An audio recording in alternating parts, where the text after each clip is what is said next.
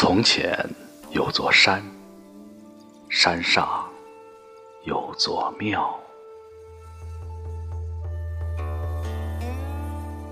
故事就从这里开始。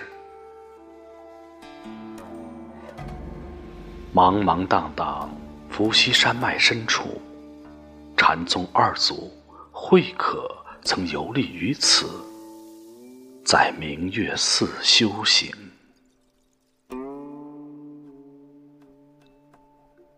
山中千年老姜树下，曾留下慧可禅师打坐的身影，也见证了历代山民繁衍生息的悲欢。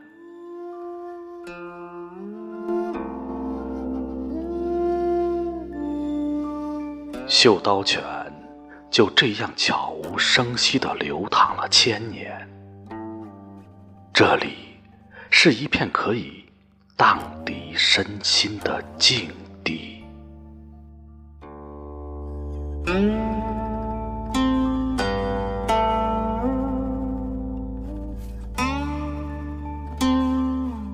居于泉，我看到绣刀泉水生命的律动。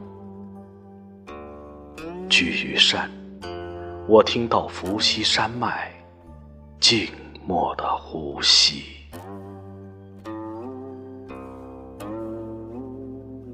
在骊山明月，观察茶叶缓缓沉降到杯底的过程。在明月寺，陪伴一炷香，安静的燃尽。感受安宁和光阴的馈赠。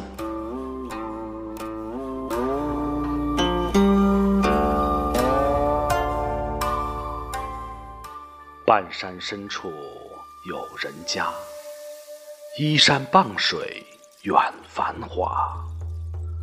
无为不作俗尘事，轻煮岁月慢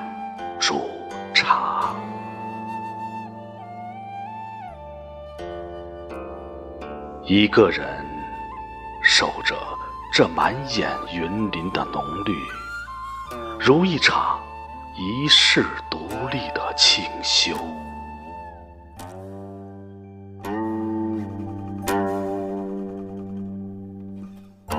隐于山，居于湖，在里山明月，让灵魂融入自然。